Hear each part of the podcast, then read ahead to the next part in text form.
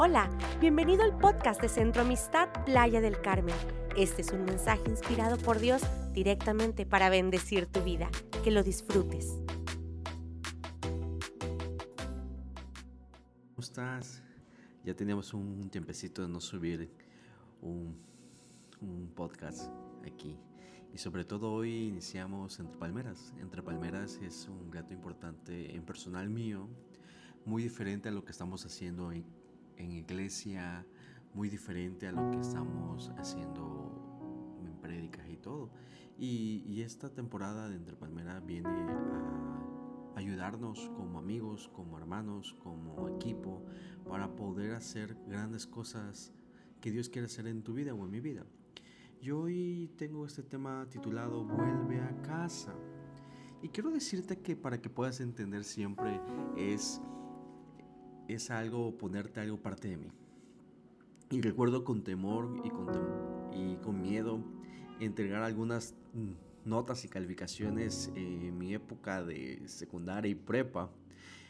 Porque te quiero decir honesto, no siempre me iba bien y sobre todo tuve una mala racha entre el, entre el, primer semestre y el segundo, segundo semestre de prepa donde no solo me, iba bien, sino me iba bastante mal. ¿Por qué? Porque estaba pasando por circunstancias, yéndome a, un, a una preparatoria muy lejos donde estoy, nuevos amigos, nuevas costumbres. Y, este, y sobre todo todos pasamos una época de, de adaptamiento de, de dónde estamos. Y quiero decirte que era una temporada donde yo tenía que explorar muchas circunstancias y sobre todo también este, tratar de saber si encajo o no encajo. Y me acuerdo muy bien este, un día que tenía que entregar las, las notas a, a, a, mis padres. ¿Y por qué? Porque había perdido tres materias y esas tres materias me las estaba llevando ya a punto extraordinario. Quiero decirte que ya estaba yo en el límite y no sabía qué hacer.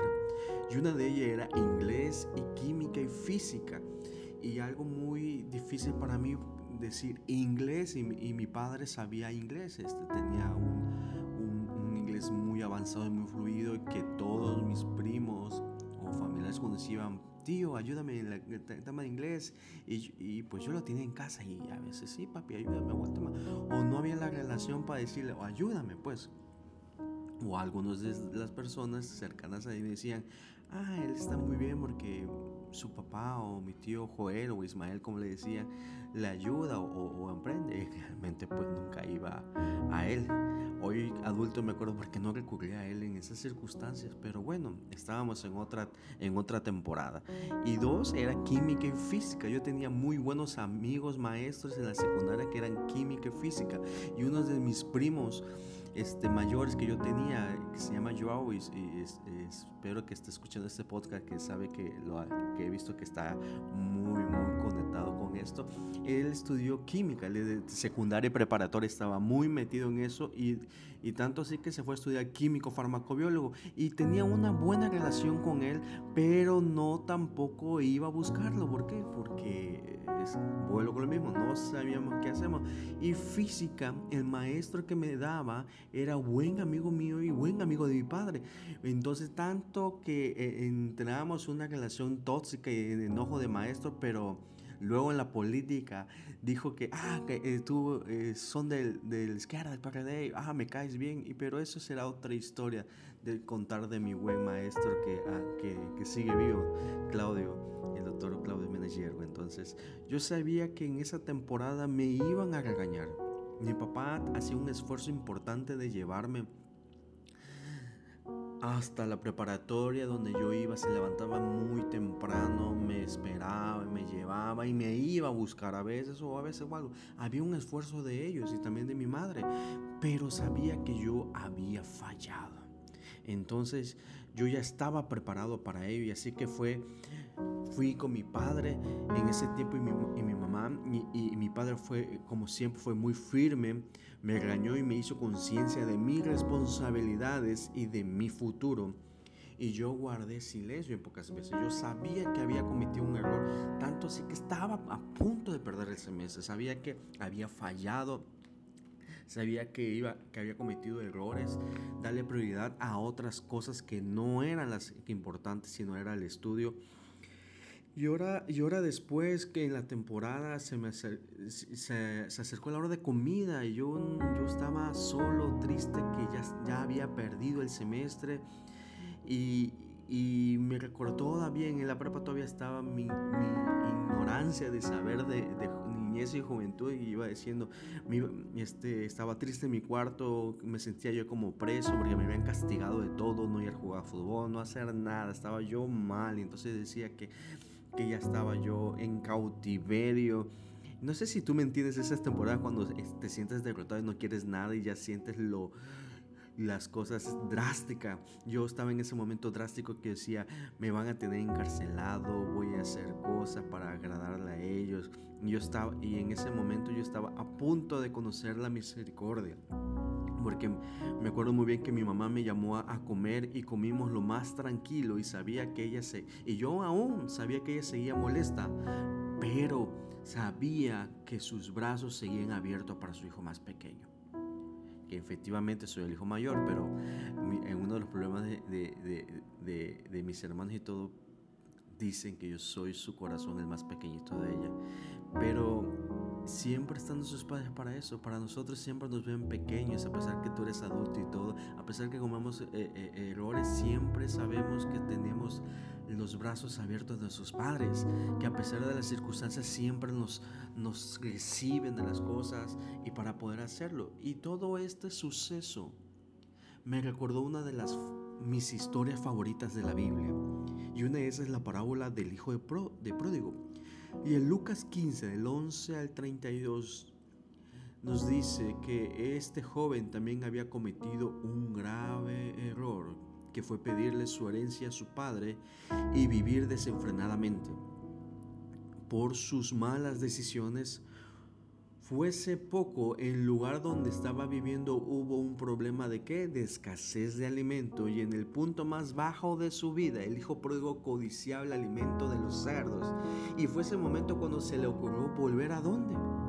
Volver a su padre y quizás y quizás no como hijo, pero sí como un jornalero. Y muchas veces tú y yo estamos, queremos regresar a la casa de nuestros padres y no sabemos, nos da pena, nos da vergüenza. Y yo hoy te estoy poniendo un testimonio de algo mínimo, pero hay, hay parejas, hay hombres que hemos caído nuevamente y nos da pena regresar a la casa de nuestro padre. Y hablando lo espiritual, es que nos da vergüenza, ya nos dieron palabra, ya nos, ya nos han dicho de qué hacer y aún así seguimos ignorando. Eh, eh, eh, la, obediencia y la corrección y nos da pena, ¿verdad? ¿Quiénes no nos hemos sentido así, verdad?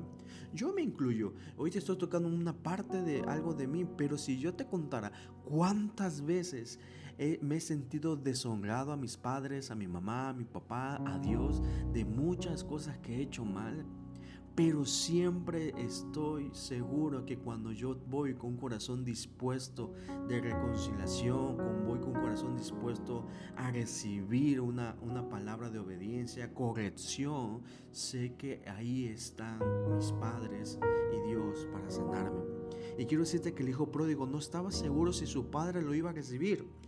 Y si lo recibía, quizás lo, lo hiciera cumplir las consecuencias de qué? De sus malas decisiones. Nadie se esperaba el desenlace de esta historia.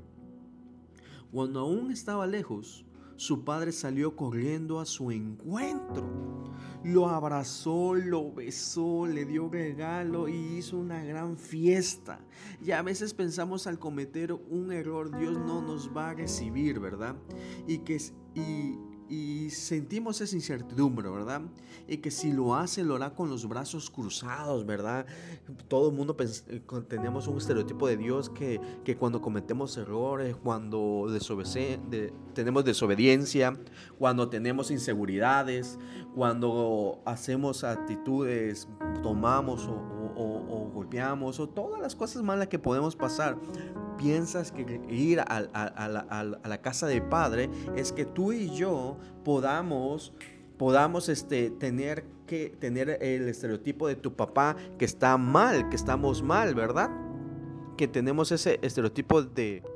Muchas, muchas veces pensamos que ir a los brazos de Padre, volver a la iglesia, volver a, Él, de volver a tomar las cosas, tenemos esa, esa expectativa de un Dios, ¿cómo te puedo decir? Un Dios enojón, un Dios que nos va con, con, con tenerlo una expectativa que nos ve mal, que, que estamos tocando cosas sin de hacerlo mal. Sí me voy explicando que sabemos que tenemos un padre enojón que está con los brazos cruzados diciendo, sí, te recibo, pero hiciste eso, esto, esto, y no los vuelvas a hacer, porque si lo sigues a hacer no eres indigno de regresar. Para que me vayas entendiendo un poco, pero hay algo muy importante que quiero decirte. Él solo sabe recibirnos con los brazos abiertos y con amor. No importa lo que haya pasado en el camino, en tu camino, en mi camino, siempre tendremos un lugar que seguro en la cual podemos volver. Y una de el lugar seguro donde podemos volver es en los brazos de él. Porque Él nos ama tal como somos. Él nos ama y nos acepta con nuestras dificultades y todo. Porque Él sabe que cuando volvemos con, con Él, aceptamos una nueva oportunidad que nos da para poder hacer las cosas como debe de ser. ¿Por qué? Porque siempre tendremos un qué, te recuerdo, un lugar seguro donde podemos volver. Los brazos nuestro de, de nuestro Padre Celestial es el mejor lugar donde debemos estar.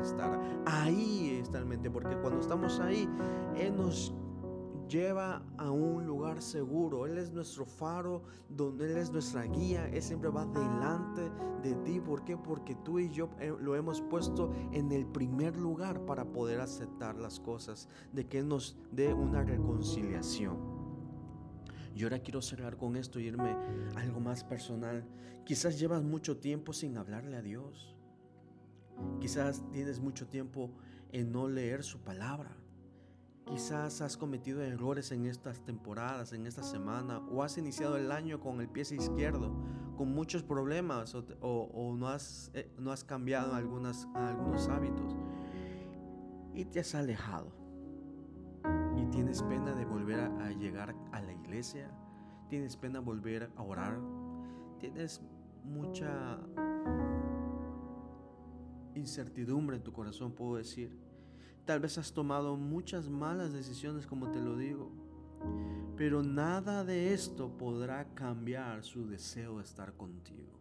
Si hoy tú estás leyendo este podcast, este episodio, no es casualidad que lo estés escuchando porque Dios te está hablando de muchas maneras porque tiene el deseo de tener esa nueva confianza contigo, esa nueva comunicación, de estar contigo de día y de noche, de estar contigo en todos tus consejos y todo tu emprendimiento, que tú sepas que Él es tu Padre, tu amigo celestial y Él quiere estar contigo siempre. Él decidió adoptarnos como hijos y esa, esa decisión, ¿sabes qué es? Es irrevocable. Hoy eres hijo Mañana serás hijo y siempre lo vas a hacer. Hoy quiero terminar con esto. Vuelve a casa. Tienes un padre que espera por ti con los brazos abiertos.